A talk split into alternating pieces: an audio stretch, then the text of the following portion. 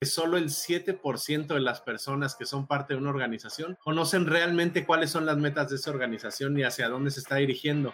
Que no más del 20% de las organizaciones, ah, por lo menos en el país, en México, hacen planeación estratégica. Cuando te ganan los tiempos, lo peor que puedes hacer es hacer tu estrategia solamente por cumplir. Si tú haces las cosas solo por cumplir, seguramente el sistema te va a entregar muy malos resultados. Entonces...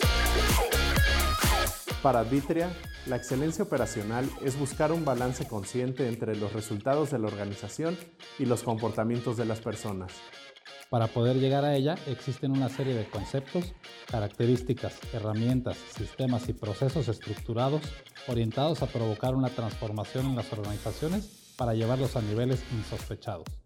La Ruta a la Excelencia, el podcast, es una serie de charlas entre personas con amplia experiencia en la transformación de empresas, atendiendo tres elementos fundamentales. Desarrollo de las personas, alineación estratégica de excelencia y mejora continua de los procesos. Yo soy Juan Carlos Ituarte. Y yo Alejandro Ponce. Y te compartiremos más de 150 años acumulados de experiencias profesionales, ayudando a cientos de empresas y sus líderes en la transformación hacia la excelencia. Camina, con, nosotros, la ruta a la excelencia muy contentos otra vez de un episodio más de, esta ruta de la excelencia. Sí, para variar de viaje, pero súper contentos de estar con todos ustedes, las personas que nos siguen en vivo en estos episodios de la ruta a la excelencia. Y para las personas que nos acompañan por primera vez, recordarles el objetivo de este podcast es, pues lo que buscamos tanto Alex como un servidor, es compartir con ustedes mejores prácticas que hemos visto en diferentes empresas que funcionan en diferentes sistemas de excelencia operacional y también platicar con ustedes de los errores más comunes que cometen las empresas también al implementar estos sistemas en su jornada de mejora continua. Así es, y aprovechamos para saludar y dar la bienvenida a todas las personas que nos están viendo en este evento en vivo y a las que después nos estarán escuchando en las diferentes repeticiones, en las diferentes redes que tenemos. Entonces, eh, como dices, ya, ya es una tradición compartir un poquito eh, cuáles son los errores, ¿no? Errores tradicionales que las empresas están cometiendo en la implementación de ciertos sistemas y después pues las cosas que vemos que funcionan muy bien, que hemos eh, sido testigos a de diferentes años en diferentes tipos de industrias. Y el día de hoy un, un tema que a mí en lo personal me apasiona, eh, disfruto mucho facilitar estas sesiones con diferentes organizaciones. Nos ha tocado yo creo que hacer pues unas 100 sesiones en los últimos cinco años, más o menos así, números redondos, y estamos hablando de la planeación estratégica. Hoy vamos a hablar de, ese esfuerzo, de ese sistema y de la sesión en sí de la planeación estratégica, pues que deberían de ser todas las organizaciones en cualquier lugar del mundo y cualquier tipo de empresa a la que se dedique. Sí, correcto. Y elegimos este tema compartirle a las personas que nos están viendo en vivo elegimos este tema porque ya pasamos la revisión de medio año en la mayoría de las compañías y empiezan ya a preocuparse en qué vamos a hacer el próximo año. Entonces, pues nos, han estado pidiendo ya y estamos apartando algunas sesiones de planeación estratégica y pensamos que es un buen momento para compartirles cosas que vemos que no funcionan tanto en el seguimiento a la estrategia como en la definición de la estrategia y darles algunas recomendaciones a los que están planeando su sesión para la estrategia del próximo año de qué cosas creemos que les pueden funcionar en esta sesión. Sí, Es un tema también, este, Alex, perdón que te interrumpa, bien, bien importante. Hay muchas estadísticas ahí en el mercado de la relevancia de la planeación estratégica. Nosotros en particular, siempre que hacemos una sesión, compartimos con los equipos un dato de un estudio de Norton en donde dice que solo el 7% de las personas que son parte de una organización conocen realmente cuáles son las metas de esa organización y hacia dónde se está dirigiendo. Y hay otras estadísticas por otras fuentes que tampoco son muy halagadoras, ¿verdad?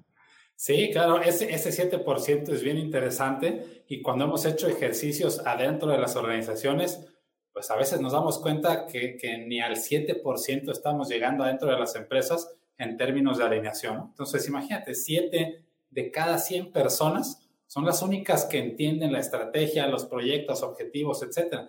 Y siempre les decimos en las empresas, esperemos y ojalá que ese 7% sea el staff gerencial, ¿no? Porque si el 7% no está en ese grupo, híjole, vamos a esperar cosas este, bastante frustrantes en toda la organización. Y ahorita hablabas de, otra estadística, eh, tres números que giran alrededor del mismo tema, que son tres fuentes distintas, pero a mí me, me impresiona, ¿no? Eh, el CETIS, que es una escuela de estudios superiores en Baja California, hizo un estudio hace como 3, 4 años y arrojó que no más del 20% de las organizaciones, ah, por lo menos en el país, en México, hacen planeación estratégica.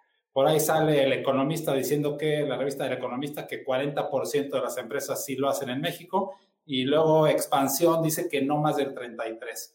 Entonces imagínate, ¿no? Está girando ahí alrededor de una tercera parte de las organizaciones en México. Son las únicas que hacen planeación estratégica. El otro 66% no lo hace. Entonces enfoquémonos en ese 33 que lo está haciendo y debemos extraer primero cuáles son esos errores clásicos que vemos. Sí, y aquí también es muy triste ver, al final, dar estrategia a tu equipo de trabajo es una de las principales responsabilidades que tiene cualquier líder de una organización. Entonces, cuando escucho estos datos que nos estás dando, Alex, la verdad es que es preocupante, ¿no? Que solo una tercera parte de las empresas en México hagan estrategia, pues no nos deparan muy buenos resultados en las organizaciones. Entonces, vamos a compartirles primero algunos de los errores más comunes que vemos tanto en el seguimiento a la estrategia como en la definición de la planeación estratégica y cómo pueden evitar esos errores para que ya no sean parte de ese 67% que va sin rumbo en, en su operación del día a día y que podamos crecer ese 33% de los que sí están haciendo estrategia. Entonces, si parece, eh, te parece, empiezas tú con alguno de los errores más comunes y así nos vamos uno y uno. Claro que sí, perfecto, me parece. A ver, vamos, voy a empezar con uno de los errores y condiciones que yo creo que más frustración causa en toda la gente dentro de una organización y tiene que ver con los tiempos, ¿no? Con el cronograma eh, en donde las empresas Desafortunadamente, algunas, si hablamos de un eh, calendario operacional enero-diciembre, desafortunadamente hay muchas empresas que quieren hacer su estrategia febrero, marzo y terminan comunicándola más o menos por ahí de abril, ¿no? Entonces tú llegas con una estrategia que si la hiciste en febrero o marzo ya va a estar hecha a la, a la carrera, llegas en abril, se la quieres comunicar a toda la gente y lo primero que te dicen las personas es, oye, pues ya, ya, ya pasó la, más este, un cuarto del año, ¿no? Y me estás pidiendo ciertos resultados, proyectos, hubieras hecho esto pues por allá en diciembre, en noviembre, para entenderlo. Entonces yo creo que ese es de los errores principales, eh, sea que estén haciendo bien la estrategia o no, tiene que ver con el tiempo. Una buena estrategia, y ahorita hablaremos de los cronogramas ya avanzados en empresas maduras, tiene que estar lista para comunicarse antes de salir en el periodo vacacional de diciembre. Antes de que salgamos de diciembre, toda la estrategia tiene que estar lista eh, para que probablemente haya sido comunicada y arranque la ejecución los primeros días del año. Muy buen punto. Y de hecho nos toca verlo a lo largo de todo el año, ¿no? Ahorita decías febrero, marzo, abril, pero la realidad es que nos toca ver o nos, nos toca hacer sesiones de estrategia de repente en junio, este, en julio. Ahí yo creo que un error bien común que pasa en las organizaciones es cuando te ganan los tiempos, lo peor que puedes hacer es hacer tu estrategia solamente por cumplir. Esto es un error que remarcamos mucho en las organizaciones alrededor de los sistemas de mejora. Si tú haces las cosas solo por cumplir, seguramente el sistema te va a entregar muy malos resultados. Entonces, si ya vas tarde, la recomendación que les doy es no se apresuren por querer hacer una estrategia para los cuatro meses que quedan o para los cinco meses que quedan. Es mejor hacer una buena estrategia, una estrategia que te dé buenos resultados en lugar de intentar correr porque ya te ganó el año y por la pandemia no habías tenido tiempo y etcétera, etcétera, etcétera, e intentar hacer algo en junio o julio que te sirva para lo que queda del año y pensar que eso va a ser suficientemente sólido para tu equipo. Entonces, sí, los tiempos suele ser un error bien común, pero yo le agregaría ahí el error en decir, pues ya salimos tarde y lo que nos alcance el año, eso es lo que hacemos de estrategia, ¿no? Sí, claro, y nos toca escuchar así algunas organizaciones, ¿no? Que justo utilizan esas palabras. Ya, ya se nos hizo tarde, entonces hagamos algo rápido ahí en un par de horas y lo sacamos. Pues no, así no nos va a ayudar absolutamente nada, ¿no? Y ahora, el otro punto de este tema que estás comentando. Hay organizaciones que nos dicen, oye, yo quiero hacer una estrategia consciente, etcétera, nunca la he hecho y ya estamos en junio. ¿Qué hago? ¿Me espero hasta enero? No, no, pues, mejor hacerla ahorita en junio de manera consciente abracemos algunos de los meses de este año y nos preparamos para el que sigue, ¿no? Entonces es importante que las organizaciones tampoco digan, híjole, entonces me tengo que esperar hasta el siguiente ciclo anual para hacer una estrategia, ¿no? Sí, buen punto. Hay algo importante a las, a las empresas que no están acostumbradas a hacer estrategia, a las empresas que están en ese 67%, como bien dices, no se esperen otro, otro ciclo, ¿no? Que no sea el pretexto de es que ya me ganó el tiempo, me espero otro año a ver si en enero ahora sí se me antoja hacer una estrategia. Es mejor practicar de una vez, equivocarse, aprender del proceso y asegurar que estamos cada mes, cada año construyendo mejores estrategias para nuestra organización, pero no seguir este, dejando el tiempo pasar para ver cuándo sí tenemos oportunidad de hacer estrategia. De nuevo, la estrategia, darle rumbo a la organización es, una de las responsabilidades más importantes de un líder. Entonces, no la puedes estar este, posponiendo o pateando el bote, como dicen en algunos países, ¿no? Hay que hacerlo y hacerlo cuando el tiempo te dice que ya es momento, ¿no? Correcto. Eh, ¿Qué te parece si menciono un siguiente error que vemos mucho, ¿no?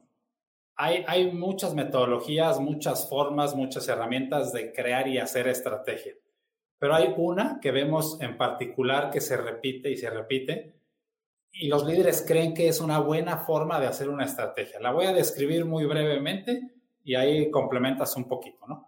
Pero a ver, esto lo vemos muy seguido y lo que causa es una desalineación muy importante en las organizaciones tú eres parte de un corporativo, de una vicepresidencia regional, de una entidad un poco más grande, ¿no? Entonces, esa entidad te manda cuáles son los objetivos y las metas que tienes que cumplir como, voy a hablar como una planta de manufactura que está en México, entonces te llegan los objetivos y las metas del corporativo y te dicen, ahora dame un plan a nivel planta para que eso se cumpla. Siguiente paso, a nivel planta, lo comunicas con todos los gerentes, ¿no? Entonces, director general, directora general, se junta con el staff y les presenta cuáles son los objetivos que hay que cumplir del corporativo, le agregan un par ahí de cosas locales a nivel planta y lo que sigue es donde se empieza a desvirtuar todo esto. Cada gerente y cada área hace más o menos el mismo ejercicio con sus equipos de trabajo. Entonces junta a su área de calidad, el de recursos humanos lo junta por allá, finanzas de aquel lado, ventas por allá, y cada quien dice, ok, ahora hagamos un plan a nivel departamento que esté alineado con esas metas y formulemos nuestra estrategia. Lo que estás haciendo es creando 15 pseudoestrategias dentro de una planta que no están alineadas.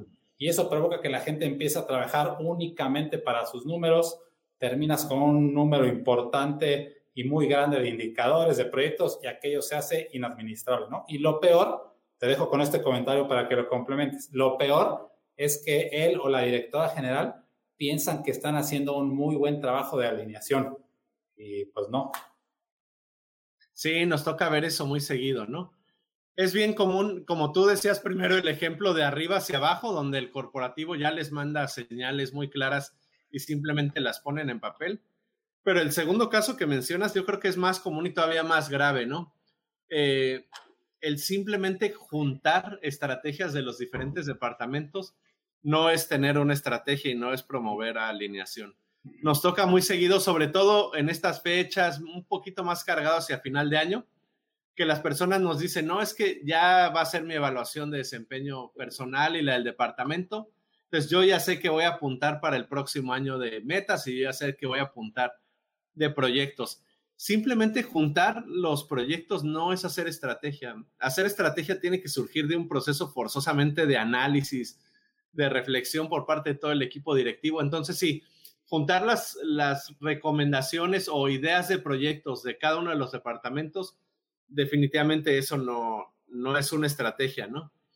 Eh, peor aún, en las empresas en donde los departamentos como que ya tienen muy claro cuál es el proyecto y las metas que me puedo poner para asegurar que las voy a cumplir y que me va a ir muy bien en la evaluación de desempeño, ¿no?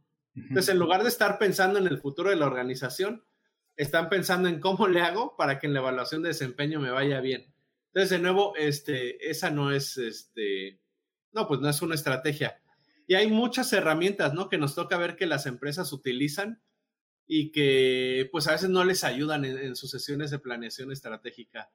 Entonces, ahorita tú ya dijiste un, ejemplo. Voy a, otra metodología que sin, no quiero criticar las metodologías, pero más bien es lo que las empresas hacen mal. Está muy de moda enfocar las estrategias a indicadores, ¿no? A metas y a objetivos. Entonces, cuando solo estás pensando en objetivos, de nuevo le estás dando un incentivo a tus líderes para que ellos piensen ¿qué puedo hacer que pueda ser fácil de alcanzar para que mis objetivos se vean bien? Y no necesariamente pensar en qué objetivos tengo que perseguir para que la empresa crezca en su conjunto. Y el gran riesgo, el gran problema que vemos en esta metodología en particular de enfocarse mucho en los objetivos es cuando no hay un ejercicio de, le llaman en inglés el catchball, ¿no? El, el, compartir entre departamentos qué es lo que está buscando cada quien y cómo persiguen las metas de la organización. Es bien común tener estrategias en donde los objetivos están chocados. Entonces tú ves un departamento persiguiendo algo que definitivamente va a afectar los resultados de otro departamento. Entonces, sin querer, ellos mismos se están poniendo el pie. Entonces, ahí también es un error que nos toca ver muy, muy seguido y que se puede evitar con sesiones bien estructuradas en donde se reflexiona como equipo y todos apuntan hacia el mismo lugar. Perfecto. Eh, por ahí tenemos una pregunta de, de, Isaías. Ahorita la vamos a estar tocando y nos comenta, ¿no? Si, si ya se está haciendo ejercicio de planeación estratégica en las empresas, ¿qué es recomendable que se esté haciendo cada año o cada dos años? Entonces, yo, yo diría lo siguiente, Isaías. Eh, una estrategia consta entre diferentes elementos. Hay, hay dos elementos muy importantes. Un mapa, que es un mapa estratégico de mediano plazo. Ese mapa te da la estrategia de dos a máximo tres años. ¿no? Ahorita ya es muy complicado pensar en estrategias de 20, 30 años como se hacía anteriormente. Entonces, ese mapa te da la información para tener tu estrategia y por dónde te tienes que mover de dos a tres años. De ahí desprendes un cuadro anual que te sirve para alinear a todas las personas. Ese cuadro anual como su nombre lo dice, es un ciclo de 12 meses. Entonces, la respuesta es, cada año tienes que estar revisando tu estrategia y haciendo modificaciones menores al plan anual estratégico. Cambiarán algunos proyectos, indicadores se podrán mover un poquito, tus líneas estratégicas probablemente se están manteniendo, pero ese mapa estratégico te va a ayudar a que cada ciclo de 12 meses tu estrategia esté evolucionando. Entonces, por ahí yo creo que irían mis, mis comentarios. Hoy aprovechando la pregunta de Isaías, saludar a las personas que nos siguen regularmente. Saludos a la gente en Tijuana, eh, Monterrey, en Sudamérica, Colombia, Perú, que también este, nos siguen cada semana, en Costa Rica también. Muchos saludos. Y recordarles a las personas que nos están viendo en vivo, estamos platicando de planeación estratégica. Si tienen alguna duda que quisieran que comentáramos, con mucho gusto, si la ponen ahí en los chats de las diferentes redes sociales, tomamos las preguntas y las contestamos con todo gusto. Me voy a brincar a otro error bien común. Este, aquí espero no ofender a colegas que se dedican a la parte de desarrollo humano, pero un error que nos toca ver bien seguido es empresas que confunden ejercicios como de team building con sesiones de planeación estratégica, ¿no? Eso es, es, es bien común y ahí el error no es hacer ejercicios de team building, el error es confundir team building con estrategia, no son lo mismo no son el mismo evento, no son en el mismo espacio. Hay que darle a cada uno sus espacios, sus tiempos, sus momentos de, colaboración, de aprendizaje, de reflexión. Entonces, eh, ¿qué nos toca ver también eh, seguido, sobre todo en empresas que están haciendo esto por primera ocasión? Pues se va el grupo gerencial, el equipo directivo con alguno de los líderes a algún lugar fuera de la empresa y el 80%, 90% del tiempo son ejercicios de team building, ¿no? En donde están haciendo dinámicas para cargarse, para este, mover la pelota, para hacer carreras, para N ejercicios que hay de, team building. De nuevo, no, no estoy criticando el team building. Son ejercicios bien necesarios, pero no es lo mismo estrategia. Entonces, cuando vamos como equipo directivo a hacer estrategia, hay que hacer sí algunos ejercicios para romper el hielo, algunos ejercicios para despejarnos, para hacer ciertas reflexiones, pero el objetivo es salir de la sesión con una estrategia clara, bien definida, en blanco y negro, o sea, no se vale. Nos toca también mucho, perdón, ya me estoy alargando mucho en esta intervención, Alex, pero nos toca ver sesiones en donde está el equipo trabajando, hicieron muchas dinámicas y cuando termina la sesión, pues les dice el gerente, bueno, ahí les encargo en un par de semanas que me enteré cuáles son los proyectos que quieren hacer, ¿no? Eso y para qué hicimos todo esto si no estamos saliendo con un entregable.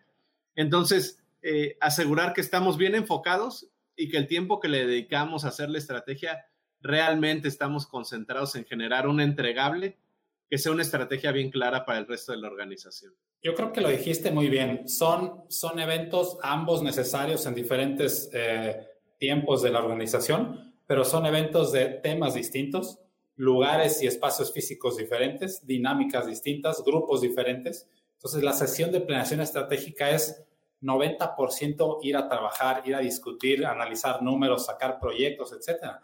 Mientras que el otro 10% podrá ser, como dices, eventos para romper el hielo y algunas dinámicas sencillas. Si el staff quiere hacer el team building, ok, hagamos un team building y enfoquémonos en esa parte. Pues que no se confundan y no se traten de combinar tanto esos dos. Nosotros cuando hacemos las planeaciones estratégicas, Juan, siempre le pedimos eh, al staff que nos den dos días, ¿no? Dos días consecutivos de encerrarnos a trabajar con el staff, con el equipo directivo, para formular y sacar una buena estrategia en blanco y negro. Si de los dos días quieren hacer 75% eventos de team building, no va a salir una buena estrategia. Entonces hay que hacer esa diferenciación. Y me brinco al que sigue, yo creo que ya para después de este pasamos a, cómo hacer una estrategia eh, consciente para las organizaciones. Pero otra bien importante, imagínate la situación también, ¿no? Llega el gerente de planta de repente y le dice al staff, aquí está la estrategia de la planta. Y el staff hace como, ¿a qué hora nos preguntaste o cómo le hiciste? Ah, no, es que me junté con el gerente de finanzas, habló mucho, ¿no? De repente nada más lo hace una persona nada más. Me junté con finanzas y entre los dos, pues conocemos ya el presupuesto, lo que está pasando y ya formulamos la estrategia. Entonces aquí están los indicadores, vamos a hacer estos proyectos entonces, en ese momento es, bueno, pues felicidades, pero hiciste la estrategia de una o dos personas, ¿no? Si no me involucraste y no nos vas a involucrar como un equipo directivo para generar una estrategia que, esté eh, palpable por todos y que todos le pongan ahí el corazón y la mente, pues no va a funcionar. Esa es una receta eh, que no falla para que se cree una desaliación por completo, ¿no? He escuchado comentarios de gerentes de área que salen de esa reunión diciendo, esa es la estrategia de mi jefe y a mí no me importa. Entonces imagínate lo que va a pasar adentro de ese tipo de empresas.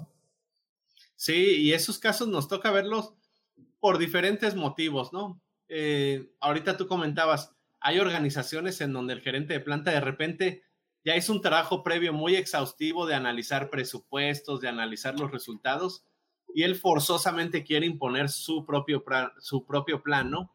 Nos ha tocado casos en donde estás en la sesión de trabajo con todo el staff y pues básicamente el, director general no deja hablar a los demás, quiere imponer sus ideas, eh, solo escribe lo que él dice, ¿no? Y, lo que opinan los demás, como que dice, ah, sí, muy buena opinión, este, gracias por participar. Entonces, de nuevo, como decías tú, ¿no?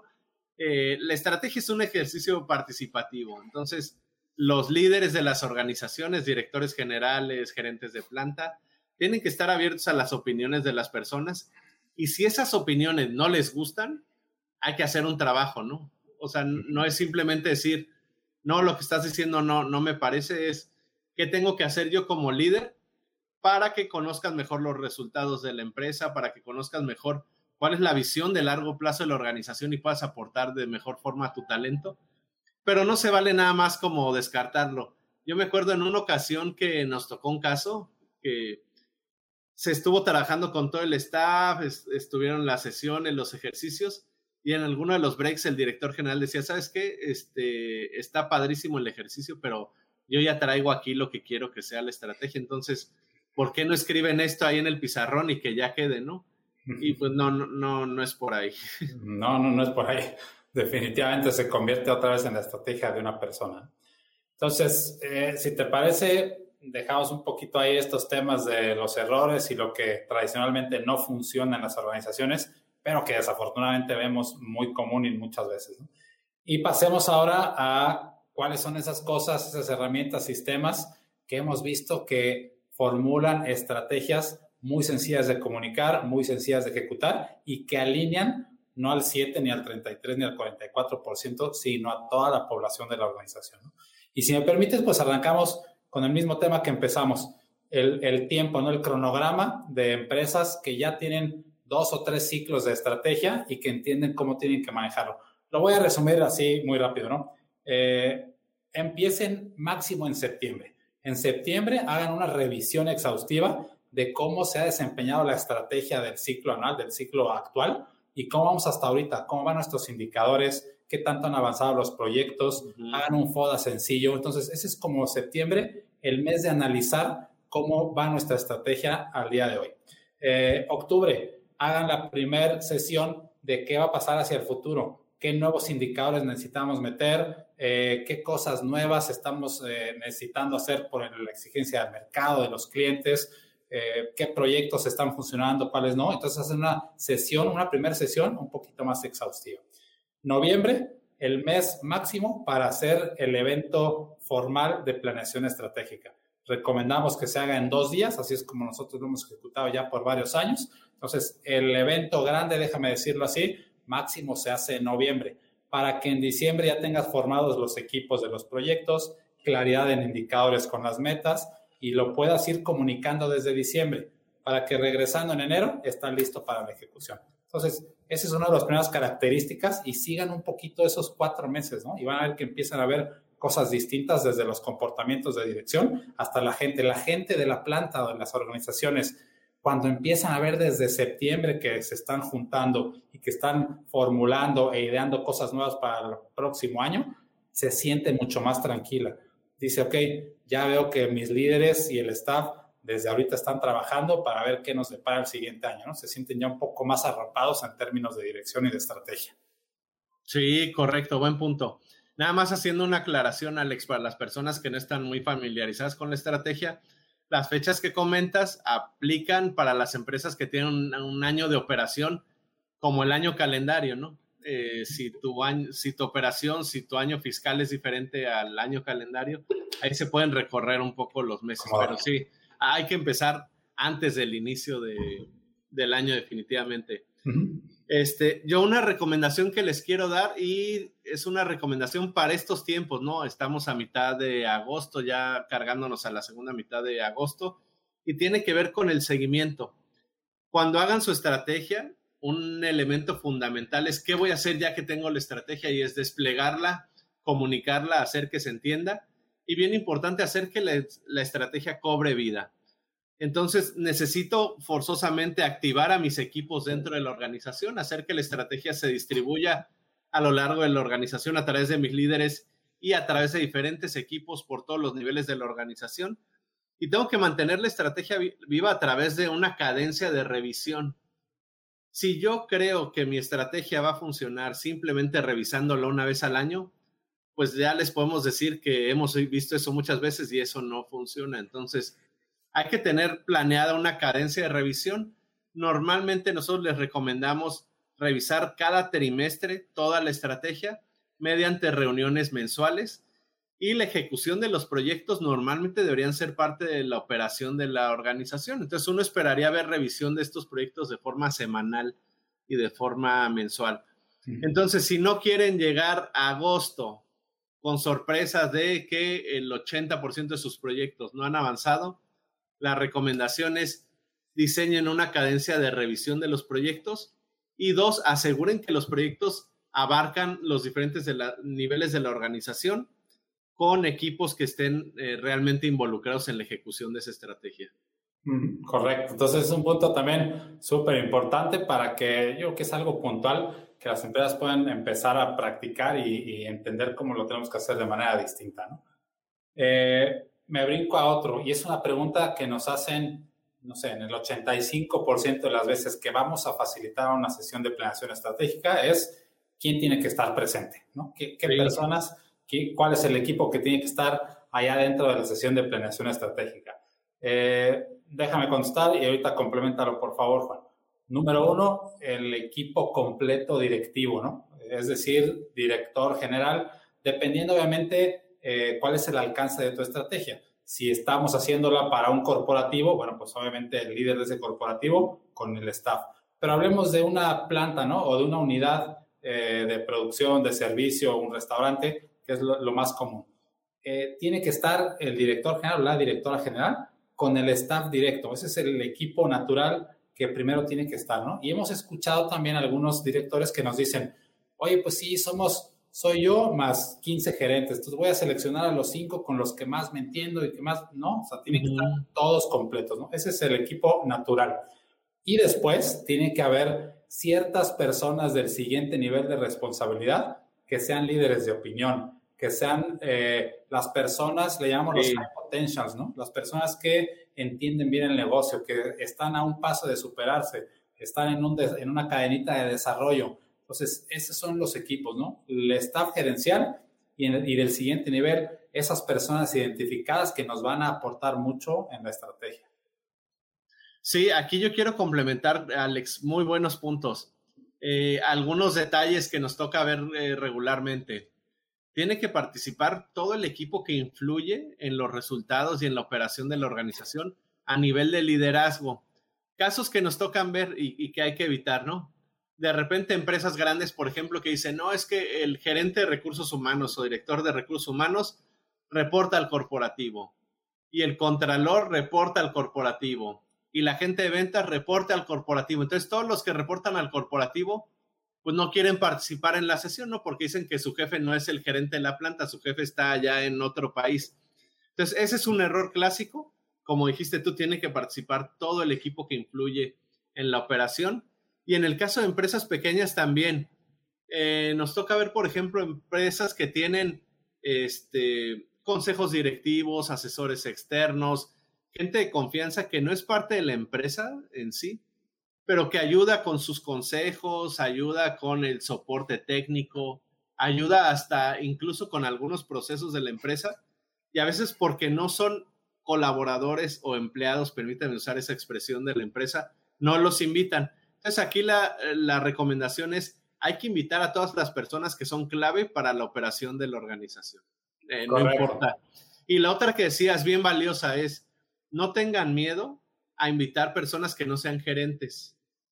Eh, de nuevo, nos toca casos en donde nos dicen, no, es que yo no quiero invitar a mis personas de alto potencial porque son ingenieros y ellos no tienen acceso a la información financiera de la empresa. Pues qué mejor evento que la planeación estratégica para que ellos comprendan mejor la información financiera de la organización. Entonces aquí la invitación es, no tengan miedo a ir, incorporando a más personas en todo este diseño de la estrategia. Y yo le agregaría ahí un detallito más, Alex. Eh, conforme vas creciendo, vas madurando tu sistema de alineación estratégica, yo creo que es posible en cada ciclo ir invitando a personas cada vez de niveles más abajo de la organización, que al final son los que comprenden mejor la operación, ¿no? Entonces, a lo mejor el primer año es solo el staff, el segundo año es el staff y gente de alto potencial, el tercer año ya invitas a algunos ingenieros, a algunos mandos medios, al otro ya invitas a algunos supervisores. ¿Y por qué no pensar, ya después de varios ciclos, poder invitar a colaboradores de línea directa, ¿no? A los que están ahí enfrente del cliente o a los que están ahí transformando tu producto, para que ellos te aporten sus ideas y también te den algunas recomendaciones de qué creen ellos que se podría hacer en todos estos temas estratégicos. Sí, excelente comentario y es posible, ¿no? Probablemente gente que nos esté escuchando diga, bueno, pues yo no me imagino tener gente de la línea de ensamble en mi sesión de planeación estratégica. Sí, sí llega a pasar. Conforme vas madurando, tus comportamientos van evolucionando, tu sistema se hace más sencillo y al ratito de los años ya ves gente de la línea eh, de ensamble adentro de la sesión de planeación estratégica. ¿no? Ese es excelente comentario. Me voy a ir eh, a los dos las dos, déjame decir, herramientas principales que trabajamos en las sesiones de planeación estratégica. Es parte de una pirámide de los siete niveles de alineación, pero trabajamos dos y realmente son como las dos salidas principales de una buena planeación estratégica, de una sesión de planeación estratégica. Número uno, ya por ahí lo mencionamos, eh, un mapa de mediano plazo, un mapa estratégico que te da toda la información de dos a tres años bajo cuatro grandes perspectivas. ¿no? sin entrar ahorita a mucho detalle, probablemente hagamos un episodio específico del mapa estratégico y de cómo se construye. Sí, yo creo que sí. Pero analizas pues, la parte financiera, primero la perspectiva financiera, luego la perspectiva del cliente, después la de los procesos y al final la de la gente. Entonces, bajo esas cuatro perspectivas, vas alimentando toda la información para crear un mapa estratégico. Y ya que tienes ese mapa estratégico de mediano plazo, desprendes de ahí el cuadro anual que te sirve para alinear a todas las personas. Ese cuadro anual es, es la herramienta por excelencia que nosotros creemos y hemos diseñado una muy, muy sencilla que conecta a todas las personas, ¿no? Ahorita vamos a hablar cuáles son los tres, cuatro elementos básicos que están adentro de ese cuadro anual, pero termina siendo eh, un despliegue visual muy interesante y cualquier persona, ya sea interna o externa, que entra a una organización y pregunta cuál es la estrategia y cómo vamos, basta con que esa persona se ponga enfrente de este tablero y nadie le tiene que explicar nada. De verdad que en un par de minutos entiende cuál es la estrategia y cómo está haciendo el desempeño de la organización. Entonces, esta herramienta del cuadro anual, de hecho, el formato, si no me equivoco, Juan, lo tenemos en la página web de Advitria, en la sección de herramientas. Ahí está, de hecho, están los dos formatos, el del mapa estratégico y el del cuadro anual. Para cualquier persona que lo quiera accesar, ahí los tenemos disponibles. Entonces, son, son los dos principales, ¿no? Y ahí es donde está todo el trabajo de la sesión de planeación estratégica. Sí, eh, ahí Ahorita estás viendo, ya me mandaron un mensajito que si íbamos a compartir el formato, como dijiste, está en la página web www.adviteria.com en la sección de herramientas. Yo creo que vamos a hacer unos episodios más adelante para cada una de estas dos herramientas. Pero me preguntaban que si las íbamos a compartir. Ahí yo la recomendación que les doy es, nosotros usamos estas dos herramientas eh, que al final las hemos ido modificando después de hacer muchas sesiones de planeación estratégica. Entonces, son herramientas que creemos que han quedado ya a un nivel pues fácil de utilizar, fácil de comunicar, fácil de compartir con el resto de la organización. Yo la recomendación que les doy es, sea esta o sea otra herramienta, pero no puedes ir a tu sesión de planeación estratégica sin un plan de cómo vas a hacer esa estrategia. O sea, no puedes llegar simplemente a ver, chicos, ¿qué se nos ocurre para el siguiente año? Entonces es, previo a la sesión de estrategia, como equipo de liderazgo, elijan una metodología, estudienla, asegúrense que la comprenden claramente. Si no la comprenden, acérquense a algún externo, ya sea un experto, ya sea interno a la organización o externo, para que cuando hagan su sesión le saquen el mayor provecho posible estar ahí todos juntos y al talento que va a estar reunido en esa sesión. Entonces no vayan a improvisar. De nuevo, los que quieran usar las herramientas están ahí en la página web, se pueden descargar y si alguien tiene dudas de cómo se usa, nos pueden mandar ahí un chat o a través de las redes sociales nos mandan algún comentario y con gusto nos organizamos ahí una llamadita para, para platicar de, cada una de las herramientas. Claro, y, déjame, adelante, adelante. No, no, no, y les iba nada más a comentar, ya en el uso de la herramienta, eh, recordar algunas de las recomendaciones que les hemos estado dando de los errores más comunes y es, la herramienta solita no hace el trabajo la herramienta al final es una guía para darle forma a nuestras ideas. Entonces, asegurar que cuando utilizamos estas herramientas o cualquier otra que ustedes decidan utilizar, lo hagamos siempre de forma participativa y que no caigamos en el error, por ejemplo, de que alguien se lleva la herramienta, la llena por su cuenta y llega a la sesión casi casi diciendo, miren, ya, ya aquí traigo la estrategia y nada más para que la firmemos entre todos, ¿no? Sí. Sí, claro. Y, voy a reforzar un punto que dijiste súper importante. Tienes que ir a esa sesión ya con una metodología conocida, porque nos toca mucho ver eso, ¿no? Que llegan y, ok, a ver, ¿qué hacemos para el año que entra? ¿Qué proyectos, qué indicadores? Y no sale absolutamente nada. Nosotros, Juan, tenemos yo creo que unos 10 años de ir afinando este proceso para crear un sistema eficiente y sencillo de planeación estratégica. Y de verdad, de manera consciente lo digo, cada sesión que hacemos le vamos mejorando ciertas cosas. No terminamos de, mejorar y de tratar de hacerlo más sencillo y más sencillo cada vez. Entonces, tienes que acercarte a alguien que conozca una buena metodología para una planeación estratégica. ¿no? Eso quería, quería ahí este, reforzar. Y entonces déjame comentar, eh, dentro de estas dos grandes herramientas, que es el mapa y el cuadro anual, hay tres o cuatro elementos muy importantes que tienen que asegurarse que se están desarrollando dentro de la planeación estratégica. Y me voy a ir en, el orden que van saliendo en esas sesiones. Número uno, tus líneas estratégicas. ¿Cuáles son esas grandes prioridades del negocio de la organización que van a dictar de verdad de mente y corazón todo lo que hacen las personas, ¿no? Cualquier decisión, cualquier idea, cualquier proyecto, siempre tienen en mente esas grandes líneas estratégicas, ¿no? De tres a cinco líneas. Número dos, los indicadores de resultados no confundir con los famosos KPIs que son de desempeño, esos ahorita los tocamos, pero indicadores de resultados, es decir, cuál es el paraguas más grande de indicadores para la planta, para la organización, que nos van a decir el avance de la estrategia, ¿no? Simplemente son los termómetros que nos van a decir si nuestra estrategia va avanzando bien o mal. Y sobre esos nos vamos a alinear, así seamos 20 o 7 mil personas adentro de una planta. Y esos indicadores no pasan de 7, 8, sin importar tu tamaño de empresa ni de ventas. Y número tres, los proyectos estratégicos. ¿no? Esos tres grandes elementos tienen que estar presentes. ¿Cuáles son tus proyectos estratégicos? Que nosotros decimos que son los cómo, ¿no? Los indicadores son los qué, qué quieres lograr, y luego vienen los proyectos. ¿Cómo le vas a hacer para mover esas agujas de los indicadores? Y en esos proyectos, ahí sí vienen los KPIs, ahí sí te estructuras por equipos, tienes KPIs compartidos entre equipos, entonces ya no se vuelve una proliferación de indicadores que no puedes administrar. Entonces, tres grandes elementos que tienen que salir en la estrategia. Líneas estratégicas, indicadores de resultados y tus proyectos estratégicos. Oye, Alex, ya se nos está acabando el tiempo para variar. Entonces, si te parece, me gustaría a mí tocar el último punto de los proyectos y te dejo a ti una intervención de los resultados, porque ya, ya casi estamos eh, sobre la hora. No quería dejar pasar esta recomendación.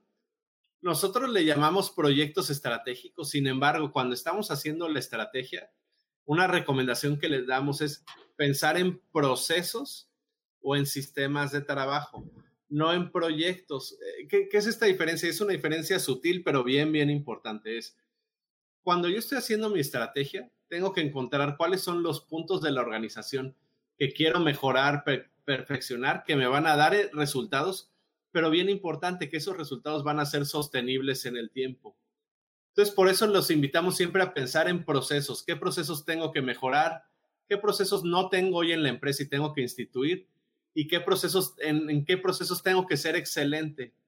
Cuando pienso en procesos, es mucho más fácil tener equipos multidisciplinarios, trabajando en perfeccionar esos procesos y que al final del ciclo, esos procesos ya mejorados me estén entregando mejores resultados y que además esos resultados sean sostenibles. Entonces, no se vayan con la finta ahí de la palabra proyecto estratégico, porque pueden caer en un error bien común que vemos que es las personas ya traen preconcebidas ciertas ideas que quieren implementar y a eso le llaman proyecto estratégico. Entonces dicen, yo ya me iba a buscar un nuevo producto, entonces ya ese es el proyecto estratégico, el nuevo producto que había pensado. O este, yo ya había pensado, voy a buscar una nueva forma de hacer promoción, este, y ese es mi proyecto. Y no, hay que pensar en términos de procesos. Entonces, en el caso de estos dos ejemplos rapiditos que di es el proceso de promoción y difusión. ¿Cómo perfecciono mi proceso de promoción? Y no es voy a hacer redes sociales, no. Entonces, eso eh, es una diferencia que les puede ayudar a que sus proyectos sean mucho más sólidos. Aunque les estén llamando proyectos, siempre pensar en términos de procesos o de sistemas. Y te dejo ya la última intervención, Alex, ya casi se nos acaba el tiempo, perdón. Gracias, sí, se nos está terminando el tiempo. Eh, por ahí hay algunas frases y, lo hemos, hemos descifrado esta forma de pensar y es cierta, la hemos visto una y otra vez. Así dice, es, es mejor estar todos alineados hacia metas equivocadas que cada quien pensar que está eh, yendo hacia el camino adecuado. Es decir, vas a obtener mejores resultados cuando tú alineas a toda la organización, aunque te equivoques en tus metas, a que cada quien esté haciendo cosas distintas. ¿A qué hago este comentario? Cuando definimos esos grandes indicadores de resultados, tenemos que asegurar que todas las personas entienden perfectamente qué quiere decir cada uno de ellos. Hay ocasiones también que de repente salen acrónimos o salen términos en esos indicadores de resultados que no toda la gente entiende. Entonces es bien importante, ¿no? Aclararlo y que sea totalmente entendible para toda la organización. Y ahí, eh, si, se acuerdan, por ahí hemos tocado en los diferentes episodios una, un orden de clasificación tanto de las acciones, proyectos, líneas estratégicas eh, y los indicadores que obedecen a las letras GPSF Siempre pensemos en esas cuatro categorías cuando hablamos de indicadores y en ese orden. G es de gente. Primero van todos los indicadores que tienen que ver con la gente para mandar la señal real y consciente de que eso es lo más importante en la organización. La P es de procesos, todo lo que es interno, todo lo que afecta hacia adentro de la operación. La S es de servicio, todo lo que es hacia afuera, atención a clientes, etc. Y la F es el resultado financiero. Entonces, cuando hablamos de esos resultados, si logramos alinearnos todos hacia esos siete, ocho grandes indicadores que llamamos KRIs, créanme que las personas van a empezar a actuar de manera distinta. Empiezan a pensar que tienen esos siete números en la mente y todas sus decisiones van a ir atrás de ellos, todas las decisiones. Y cuando se generan los proyectos que estabas ahorita mencionando a través de analizar sistemas y procesos, ya la gente desde antes de arrancar eh, la implementación o la afinación de cualquier proyecto o sistema, ya tiene en mente esos números. Entonces, de verdad, a veces decimos, parece magia, o parece como magia cuando haces una buena planeación estratégica y provocas una alineación de excelencia, la gente empieza a actuar diferente, ¿no? Y te agradece, o más bien le agradece al staff, la claridad que tienen para poder empezar a ejecutarlo. Entonces, con ese, con ese comentario me gustaría cerrar. Eh, y pues, eh, ¿qué más, para ¿Algo más que quieras agregar? No, agradecerles de nuevo a las personas que nos acompañaron en vivo. Hijo de no, se nos pasa rapidísimo el tiempo. Yo siempre me quedo con esta sensación de traía más cosas que quería comentar, pero bueno, para eso nos estamos viendo cada semana. Entonces, eh, gracias a las personas que nos acompañaron. Nos vemos la siguiente semana. De nuevo, la transmisión en vivo son los miércoles 7 de la noche, tiempo del centro de México. Y con mucho gusto vamos a estar compartiendo con ustedes estas cosas que vemos que funcionan y que no funcionan en las organizaciones. Y yo nada más dejarles el mensaje, cuídense mucho. Estamos al menos en México en otro incremento en casos de, de contagios en esta pandemia. Cuídense mucho, cuídense, cuiden a sus seres queridos y hay que seguir trabajando por tener mejores organizaciones y así tener un mejor mundo. Muchas gracias a todos. Perfecto, gracias y por aquí nos vemos la próxima semana. Hasta luego. Bye, buenas tardes. Para Vitria, la excelencia operacional es buscar un balance consciente entre los resultados de la organización y los comportamientos de las personas. Para poder llegar a ella existen una serie de conceptos características, herramientas, sistemas y procesos estructurados orientados a provocar una transformación en las organizaciones para llevarlos a niveles insospechados. La Ruta a la Excelencia, el podcast, es una serie de charlas entre personas con amplia experiencia en la transformación de empresas, atendiendo tres elementos fundamentales. Desarrollo de las personas, alineación estratégica de excelencia y mejora continua de los procesos. Yo soy Juan Carlos Ituarte. Y yo Alejandro Ponce y te compartiremos más de 150 años acumulados de experiencias profesionales ayudando a cientos de empresas y sus líderes en la transformación hacia la excelencia. Camina, con, nosotros, la ruta a la excelencia.